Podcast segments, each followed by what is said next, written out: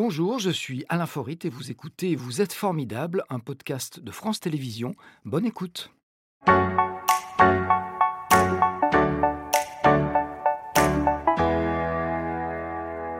Bonjour Charlotte. Bonjour. Alors Charlotte Salah, vous êtes éleveuse, productrice de fromage au lait de vache salaire à Cussac dans le Cantal. Oui. C'est un fromage qu'on retrouve sur les plus prestigieuses tables du pays et même à l'étranger.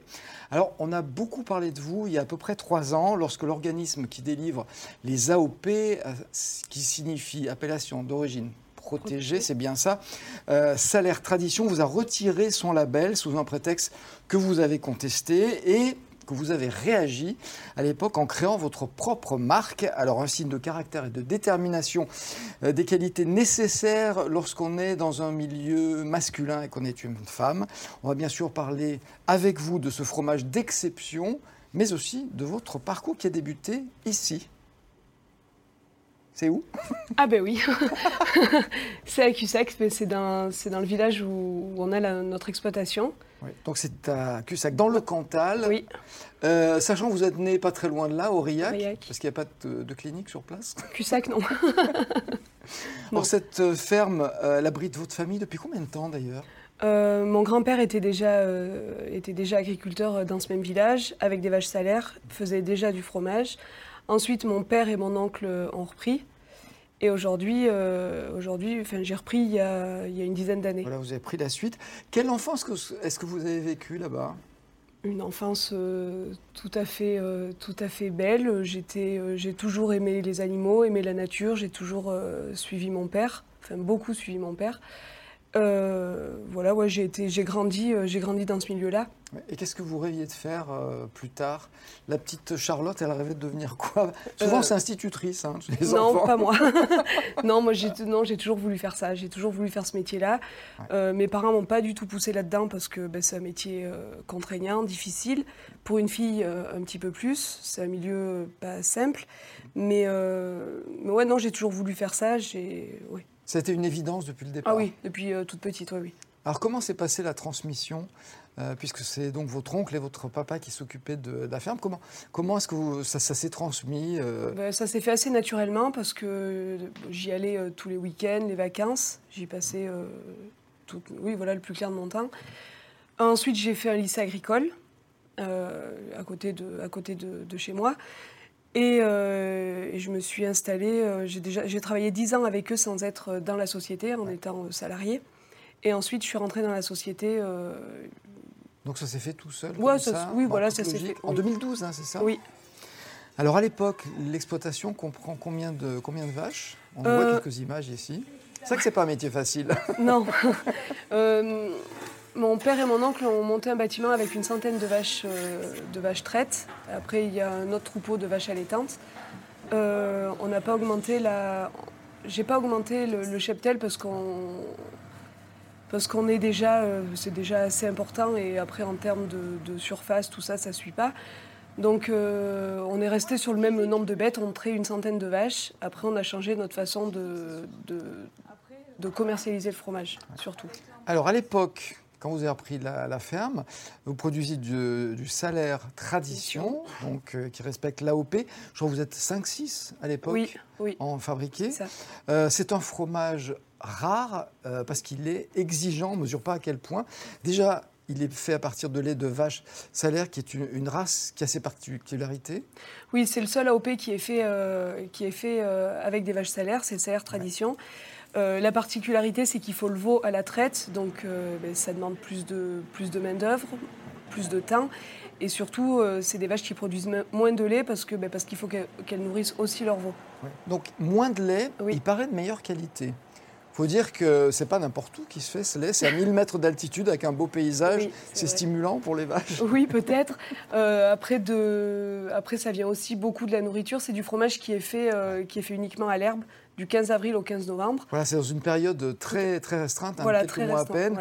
Alors j'ai lu que c'était euh, sur un vol, un vol, pardon, un sol volcanique riche. Il y a de l'acide phosphorique, de la potasse et du magnésium, et, c'est ça qui permet d'avoir un lait un lait d'une grande richesse. Oui, après, il y a, bien sûr, il y a ça, il y a l'alimentation, bien sûr, et il y a aussi la race de la, race de la vache qui fait que, que c'est du lait, euh, c'est du lait Meilleure qualité, alors euh, je vais pas me faire euh, des amis, mais c'est pas grave, oui, non. euh, Fromage au lait cru à pâte pressée, Oui. non cuite.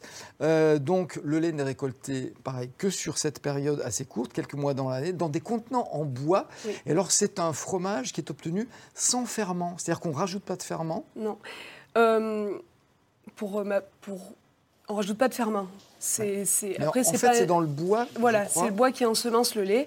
Euh, les grosses cuves, donc ça s'appelle des gerles. On, donc on met le lait de la traite par directement dans cette cuve-là et on fabrique tout de suite après. Donc on fa- en fait, on réchauffe pas et on refroidit pas le lait. On, fait deux, euh, on fait deux fabrications par jour après chaque traite. Ouais, J'ai vu qu'il y avait un- un microbiote dans le bois, Oui. c'est ça Oui, C'est ce qui fait que, que le, le lait euh, fermente ouais, tout à fait. sans ferment rajouté. Sans ferment, ouais. D'où son parfum. Alors comment est-ce que vous le qualifieriez ce Oh. parfum? Euh, ben, on me dit souvent qu'il a un goût de noisette parce que je pense que ça vient du bois, forcément. Après, euh, après ça peut changer d'un. Disons que. D'une Les... exploitation à une autre? Oui, voilà, les cinq, les- la, la petite dizaine de producteurs qu'on est en lait de vache salaire, AOP ou pas, euh, on n'a pas, tout le monde n'a pas le même goût du fromage forcément parce qu'on n'est pas dans la même, dans- on n'est pas sur le même terrain et forcément, ben, ça change quoi. Alors c'est un fromage qu'on trouve sous forme de meule de 40 kilos. Oui. C'est ça qu'on ne les trimballe pas sous le bras. Non, Il est affiné 8 mois. Vous en produisez, je crois, à peu près 10 tonnes par an. oui. Avec donc une centaine de vaches. C'est un travail quotidien difficile. Un petit mot de vos horaires, par exemple. Euh, nos horaires en période de fabrication, c'est 4 heures du matin, 20 heures. Voilà, ça occupe bien la, Oui. la journée. On s'ennuie pas. Alors, à un moment donné, ceux qui vous achètent votre production euh, décident de faire baisser le, le prix. Et vous êtes un petit peu révolté, vous avez pris la mouche et vous êtes parti avec votre meule sous le bras en direction de cette ville-là. On va la voir. Ouais. On reconnaît un, un monument au fond. Mm. Paris. Oui. Pourquoi est-ce que vous êtes monté à Paris? Parce que je me suis dit que ben, si, je voulais, euh, si je voulais me faire connaître et vendre euh, mon produit, euh, c'était forcément euh, hors de mon département parce que parce qu'il faut aller dans des endroits où il y a du monde. Et vous êtes allé frapper à la porte directement des meilleurs crémiers de, de la capitale. Ouais. J'ai tapé en fait euh, sur internet, j'ai tapé meilleure crèmerie parisienne, ça m'a sorti une liste et j'ai été allé chez eux. et ils ont aimé votre fromage. Oui, ça a marché. Il va aller mieux. C'est quoi votre premier souvenir d'arriver à Paris? Euh, en plus, j'avais, je crois que j'avais été une fois à Paris, mais euh, vraiment euh, en touriste entre guillemets. J'étais petite. Enfin, le métro. J'étais partie avec euh, une de mes meilleures amies qui avait fait ses études là-haut, donc qui connaissait un petit peu Paris. Mais euh, le métro, euh, ouais, je me suis dit. C'est ouais. pas la même odeur que le, Ah non. C'est pas pareil. Et alors là, vous découvrez assez rapidement que vous êtes très médiatique, vous donnez un petit peu la coqueluche de la presse, Oui. Euh, et vous êtes modeste en plus. Euh, familière des réseaux sociaux aussi, Oui. ça vous a sans doute aidé, Oui. donc vous gagnez en notoriété. Résultat, votre fromage se retrouve sur les plus grandes tables, comme alors, en exemple, c'est le, le 3 étoiles d'Alain Ducasse au Plaza Athénée à Oui. Paris. Bon, ça c'est un, un beau motif de satisfaction. Et alors tout se passe bien jusqu'en 2018, et là, bing Voilà. Qu'est-ce qui se passe? Ben là, il se passe, euh, ben, il se passe qu'on a, un- qu'on a un contrôle comme, euh, comme, comme chez tout le monde, et, et ce qui est complètement normal. On a un contrôle de, de qualité, entre guillemets, euh, sur notre fromage. Ouais. Qui Du a- comité interprofessionnel des fromages. Qui, du euh, CIF, ouais, voilà. Euh, après, le comité de dégustation, c'est des éleveurs et des affineurs. Voilà. Euh, on passe en comité de dégustation. On a trois chances. Euh, ça passe pas les trois. Ouais. Et on vous dit que votre fromage est aigre, c'est un peu la Aigre, première rance, fois que vous entendez violet. ça. Ouais, oui, Et oui. Et en fait, c'est tellement énorme. Alors, comment est-ce que vous réagissez à ce moment-là quand on déclasse votre fromage c'est- le travail de toute une euh, famille. Est- C'est le travail de trois générations, quoi. Ouais. Je veux dire, c'est pas, euh, c'est pas rien. Alors, euh, sur le coup, euh, la, la première fois, je me dis, ben oui, ça peut arriver, on se remet en question, il n'y a pas de souci. La deuxième fois aussi. La troisième fois, je commence à me dire que. Il y a voilà, un truc. qu'il y a un truc, ouais, voilà. Et puis après, au bout d'un moment, ben, donc, euh, ben, on, on saute de l'AOP. Euh, il y avait quand même 50 ans d'AOP chez nous, ce qui est pas rien. Euh, moi, j'étais là en train de reprendre. euh, il a fallu que j'annonce à mon père et à mon oncle qu'on perd l'AOP. Enfin, je veux dire, c'est pas rien psychologiquement. Et enfin, derrière, il y a des conséquences qui peuvent être très graves, quoi. Bon, ça, c'est quelque chose de très dur à vivre. oui, ça a été très dur, ouais. Et vous, vous avez eu un moment de désespoir avant Oui. de rebondir. On verra de quelle façon dans un instant. Oui, oui, non, ça, ça, a pas- ça, ça a été très dur. je- je- ça a été très compliqué. Après, j'ai été très bien entourée. J'ai voilà, j'ai mes amis qui voilà. Mais euh, et ensuite, on a, des, on a décidé de, de continuer malgré tout. Et Alors, de- et vous continuez d'une belle façon. J'allais dire, c'est un coup de génie. Mm. Euh, c'est que au lieu de baisser les bras, vous lancez votre propre marque Oui. et vous passez du salaire tradition au Sala Tradition. Votre nom tombait bien.